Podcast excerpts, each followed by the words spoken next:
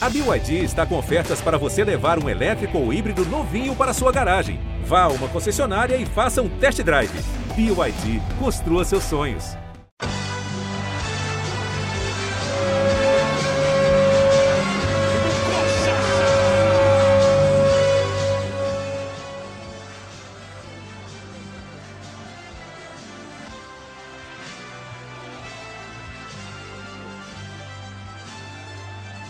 Fala galera, Coxa Branca. Começa agora mais um podcast do Curitiba no GE. Essa é a edição 46. Eu sou Guilherme Moreira, repórter do GE, e estou com Christian Toledo, coordenador de esportes da RPC. Tudo bem, Christian? Tudo bom, Gui? Um abraço, bom poder falar com você de volta. Com a gente também está Glauco Gasparim, torcedor do Curitiba, integrante da Rede Coxa. Belezinha, Glauco? Beleza, valeu pessoal, torcedor do Curitiba mais uma vez se apresentando aqui, é sempre uma honra.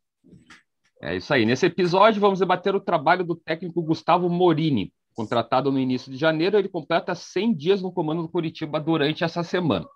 Ele estreou com vitória contra o Vasco pela trigésima rodada do Campeonato Brasileiro da Série A, que terminou aí no finalzinho de fevereiro, mas ele tinha chegado ao alto da glória dois jogos antes. Ele acompanhou de fora os empates contra o Goiás e o Atlético Paranaense, mas ainda não estava registrado. Vale lembrar que o treinador também testou positivo nesse período durante o brasileiro para a Covid-19 e Júlio Sérgio comandou a equipe em cinco jogos. Desde a sua chegada, foram 16 jogos, seis vitórias, quatro empates e seis derrotas. O aproveitamento era de 43,7%. Nesse período, ele não conseguiu o milagre de levar o Curitiba do rebaixamento para a Série B, mas agora, né, nesse momento, está bem já chegou na terceira fase da Copa do Brasil. Cristian, vou começar com você. Contextualizando aí com esses dados do Morínigo, você acha que o trabalho dele é bom, é promissor? Como que você avalia esses 100 dias de trabalho do Mourinho? É, a gente precisa sempre olhar é, na perspectiva atual do Curitiba. Se você olhar simplesmente os fatos, né, principalmente os do ano passado, você vai dizer, não, mas o trabalho dele não surtiu efeito. O fato é que ele pegou um time já destroçado, né, já moralmente rebaixado para a segunda divisão, faltava apenas a consolidação dos números, e, e, um time que claramente, um elenco que claramente que não tinha a, a ideia que ele quer para o futebol. Então, é, eu, pelo menos, eu desloco todo aquele trabalho e deixo de bye. É, ali era só tentar apagar um incêndio que já estava praticamente consolidado.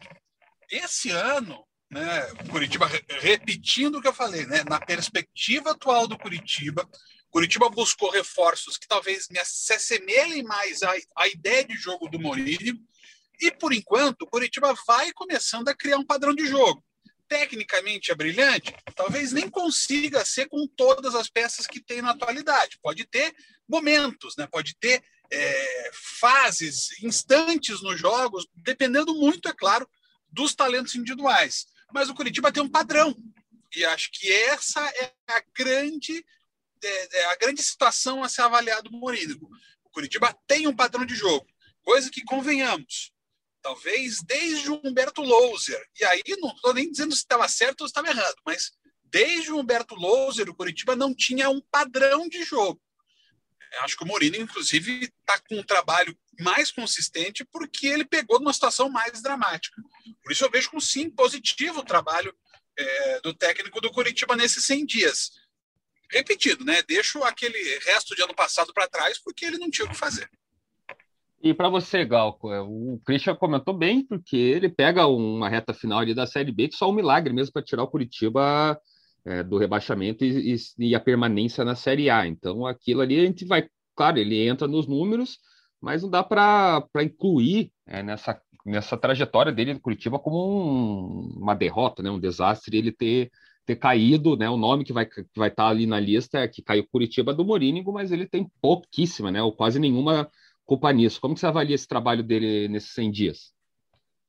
Então, Guilherme, eu acho que da mesma forma que o torcedor é, não atribui a nova diretoria que assumiu no finalzinho de dezembro ali o, o comando do Curitiba não atribui o rebaixamento a eles, é, também não associam ao Gustavo Morínigo o rebaixamento, porque assim como a, a imprensa, a própria nova diretoria, os torcedores mesmo, todo mundo já imaginava que a vaca já tinha ido para o brejo, não adianta a gente vir aqui falar que, que tinha chance, porque era só um milagre e, raro acontecer isso, mas a gente achava importante a diretoria nova é, escolher bem um, um, um técnico, não que ele tivesse condições e material para salvar o clube naquele momento, porque isso, como já falei, era só um milagre que não acontece sempre. Mas para fazer isso que o Mourinho está fazendo agora, que a gente está vendo agora. A gente já imaginava que seria rebaixado e que seria um trabalho bem difícil, uma, uma reformulação de elenco, como aconteceu, saíram vários jogadores e vieram outra, outro tanto, e era muito importante ter um treinador qualificado que pudesse fazer essa transição, é, essa modificação de elenco, que, como bem citado pelo Christian, é, desse um padrão, que é isso que, o, que é mais importante, é uma continuidade de trabalho, uma coisa que a gente raramente vê no Curitiba, até mesmo quando o técnico renova, fica de uma temporada para outra, a gente vê quebra de trabalho, quebra de, de sequência ali.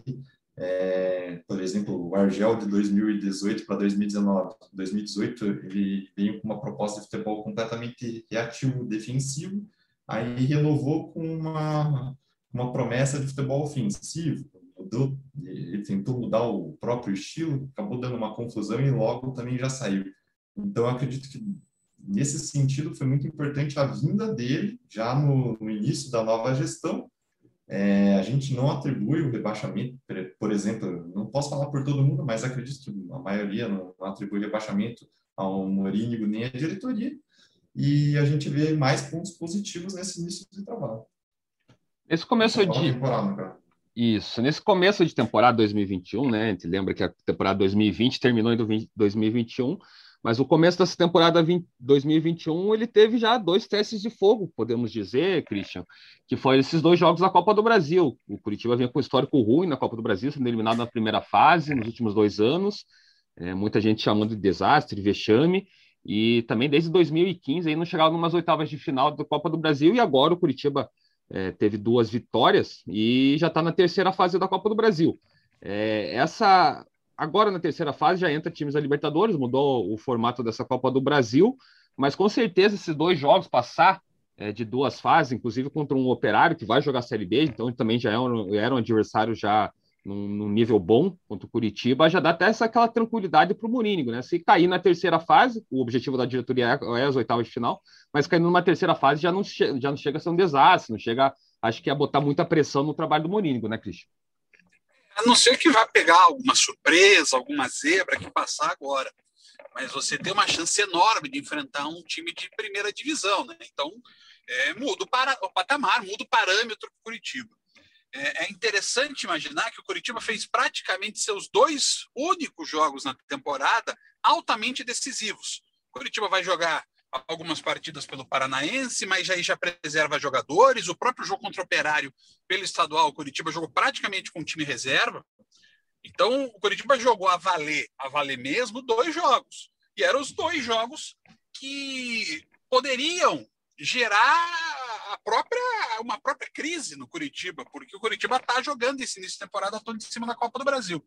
E o Curitiba passou a primeira fase sem maiores riscos contra o União Rondonópolis, não foi extraordinário, mas venceu sem correr o menor risco na partida. E depois, contra o Operário, mostrou poder de recuperação, teve uma atuação vibrante, né? um time muito motivado, muito dedicado. E era um jogo muito difícil. É, o Glauco falou sobre essa questão de virada de ano, o Operário fez justamente isso. O Operário aprimorou um padrão de jogo do fim da temporada para essa. Então, o Operário é um time naturalmente mais pronto que o Curitiba nesse momento. Mas o Curitiba teve forças, teve artilheiro, que não tinha no passado, é, teve um pouco mais de construção de jogadas, teve passe, teve jogada ensaiada. Tudo isso conta a favor do treinador é, você vê o Curitiba um pouco mais fortalecido e era fundamental passar pela Copa do Brasil. É, da forma como o Curitiba fez a Copa do Brasil nos últimos anos, pagando os micos que pagou, é, era uma obrigação passar de fase, mesmo que tenha vindo um operário que talvez não tivesse na programação, mas daí o sorteio da Copa do Brasil faz isso mesmo. E você, Galco, ficou com certo receio? Já estava com a corneta pronta se tivesse alguma eliminação nessas duas primeiras fases? Eu acho assim, Guilherme, é, se não passasse pelo União Rondonópolis, principalmente, né, um clube vai disputar a Série B com tem um orçamento bem menor do que o Curitiba, eu acho que teria até um problema, uh, um pouco de desconfiança, né? Começa uma nova gestão, uh, o rebaixamento, como eu já falei, estava encaminhado, mas a Copa do Brasil e o Paranaense já são, já tem o carimbo na nova gestão, então seria uma mancha, já começaria com o pé esquerdo, digamos assim, não seria nada bom. Agora, contra o Operário, é lógico que o torcedor imagina, não, o Curitiba normalmente está na Série A, o Operário é, só agora, nos últimos anos, figura na Série B, a diferença ali de, de, de estrutura e de tradição. Só que no momento é que, como o Christian falou, o Operário tem uma continuidade.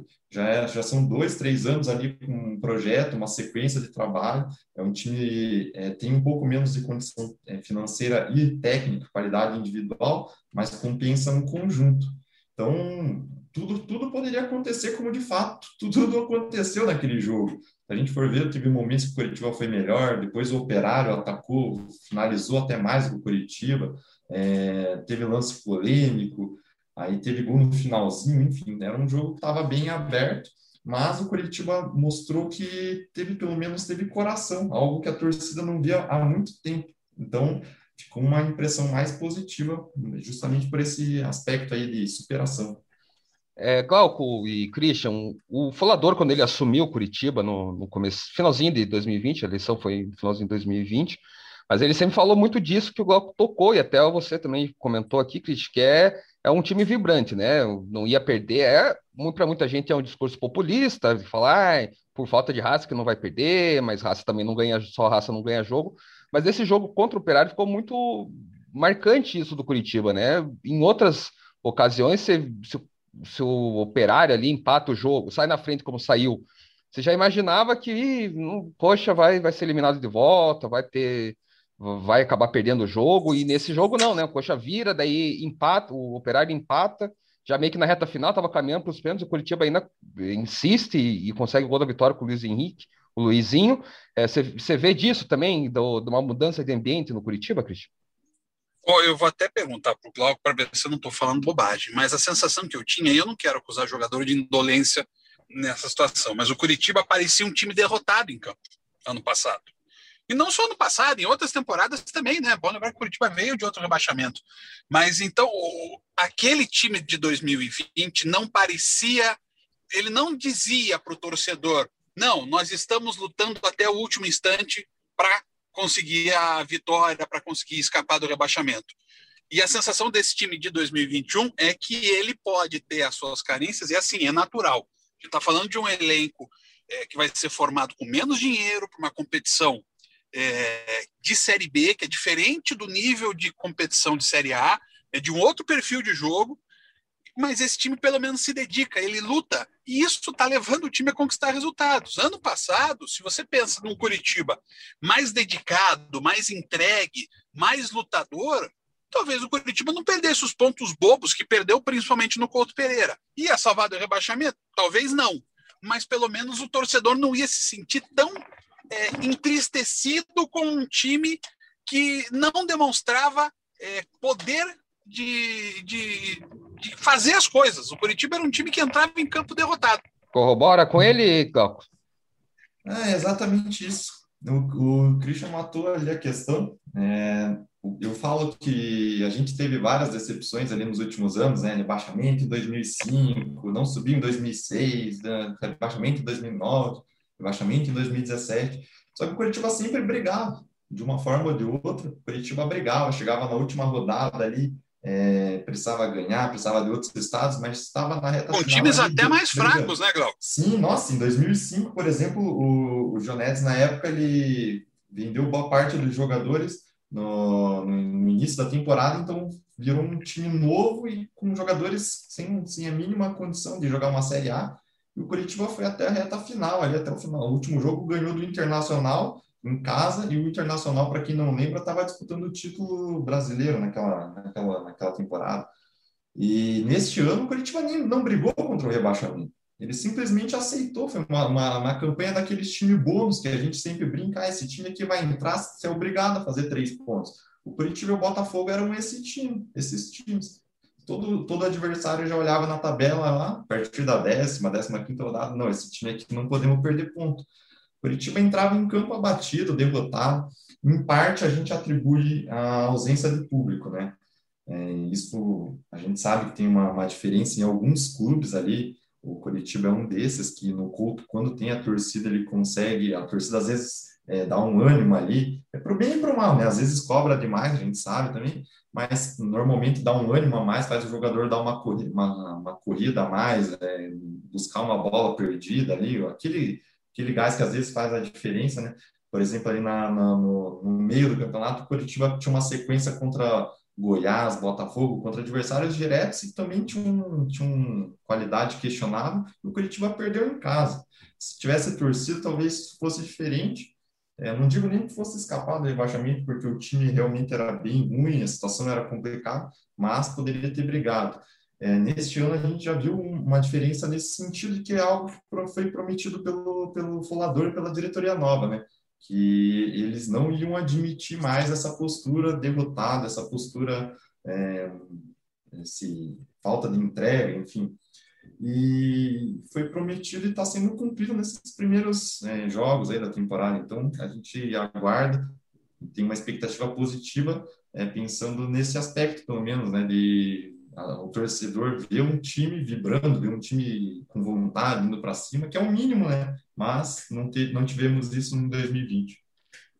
É, o time base do Curitiba hoje é, tem jogado nesse início de temporada é o Wilson, Natanael, Elton Carvalho, Luciano Castan e Romário, Val, William Farias e Rafinha, Vagninho, Igor Paixão e Dalgamar. Vale lembrar também que o Henrique Vermute começou, né? O primeiro jogo ele já se lesionou, então provavelmente nem joga esse ano mais. É, torcer para a recuperação dele.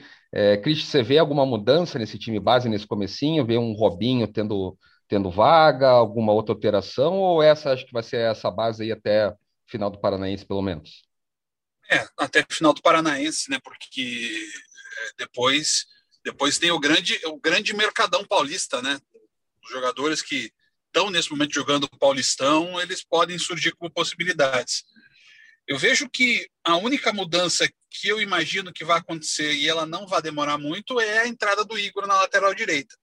Eu acho que para o jogo que pensa o Morínigo, o Igor é mais útil do que o Natanael, apesar do Natanael ter muito mais potencial, qualidade técnica, é um jogador patrimônio do clube, mas para esse momento, o Igor, e o Igor é jovem também, então eu acho que é uma, é uma ideia que o Morínigo vai ter. De resto, eu acho que é por aí. O Robinho é um jogador tecnicamente muito superior no meio-campo, mas ele não tem a explosão física do Val, é, ele não tem o poder de marcação do William, ele não vai tirar o Rafinha do time. Então, é mais ou menos essa a ideia que o Curitiba tem. E é bom que o torcedor entenda que, mesmo depois, quando vier a Série B, talvez não dê para qualificar tanto quanto o torcedor imagina. É uma realidade diferente do rebaixamento de 2017, quando o Curitiba vem com dinheiro para 2018.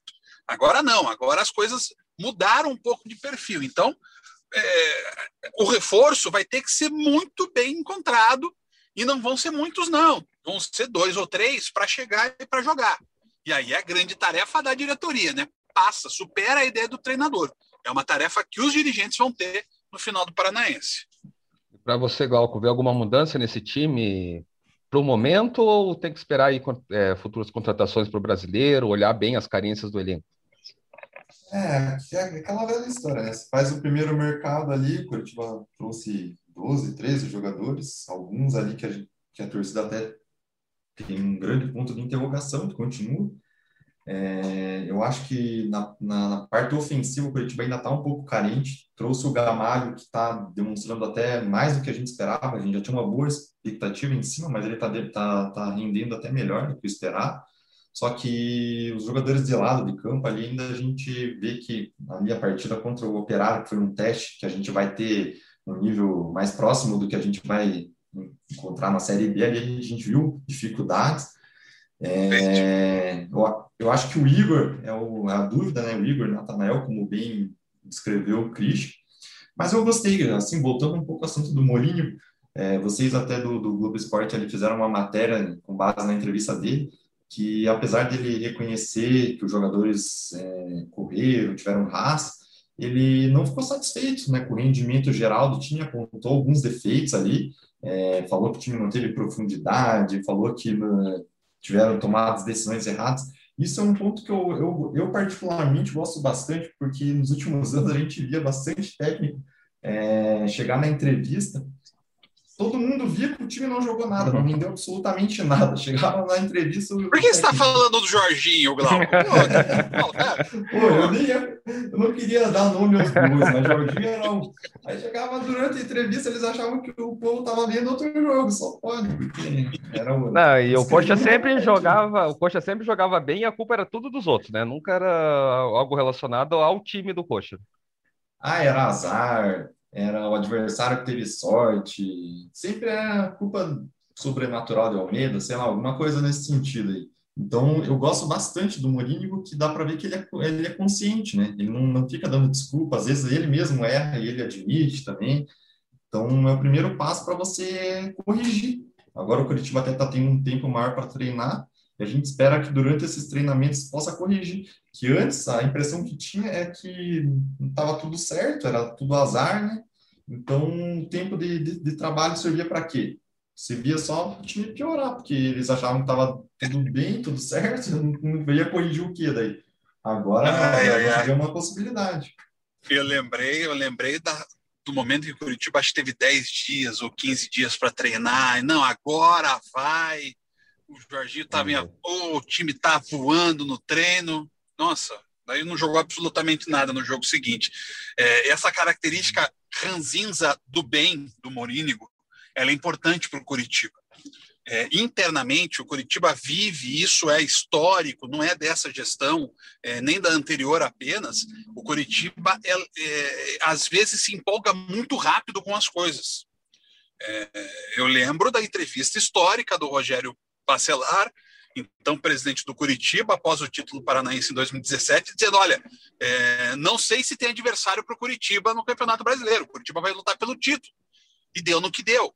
Então, o Curitiba precisava muito de alguém pés no chão.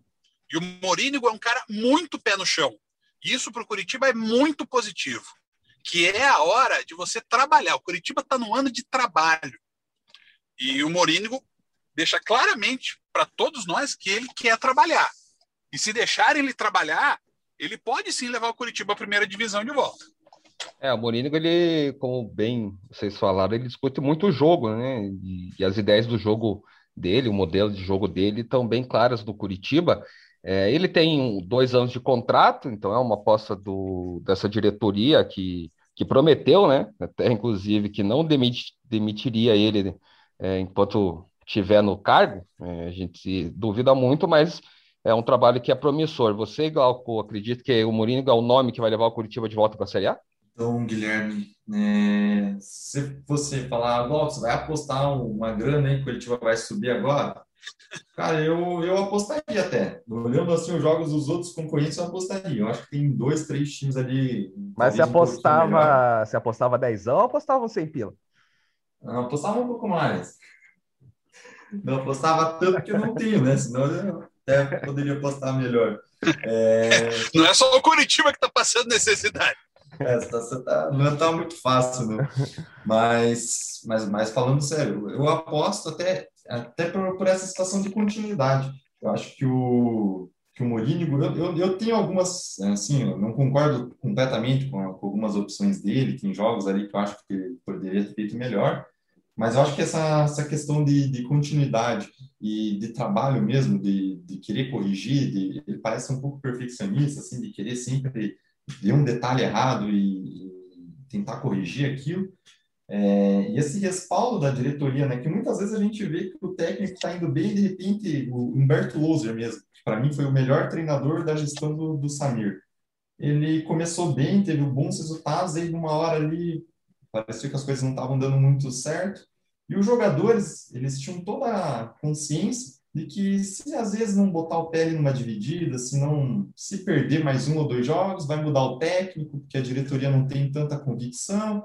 Então, daí já sabe, é, começa aquele burburinho, ah, vai cair técnico, vai mudar. Isso acaba influenciando também alguns jogos, alguns resultados porque os jogadores também já sabem que começa, chega uma hora que começa tudo dar errado e que vai trocar o técnico.